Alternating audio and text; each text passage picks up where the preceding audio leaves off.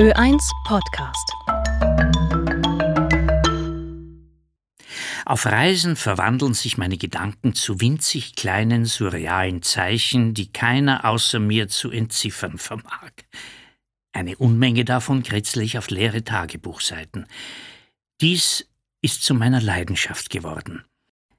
Zu berichten von scheinbar Unbedeutenden kann spannend sein, setzen sich doch all die funkelnden Mosaiksteine, der Flügelschlag eines Schmetterlings oder die Flüchtigkeit eines Gedankens zu einem Gesamtbild zusammen. Ich begegne einem fremden Land, als studierte ich ein Gemälde, als reiste ich in einem Fesselballon über ein Land voller Mystizismen und Geheimnissen. Neugierig blicke ich hinter Verborgenes, nichts anderes im Sinn, als all die unscheinbaren Bruchstücke wie einen Schatz zu hüten, aus dessen Vielfalt sich eine wunderbare Welt des neuen Seins zusammensetzt.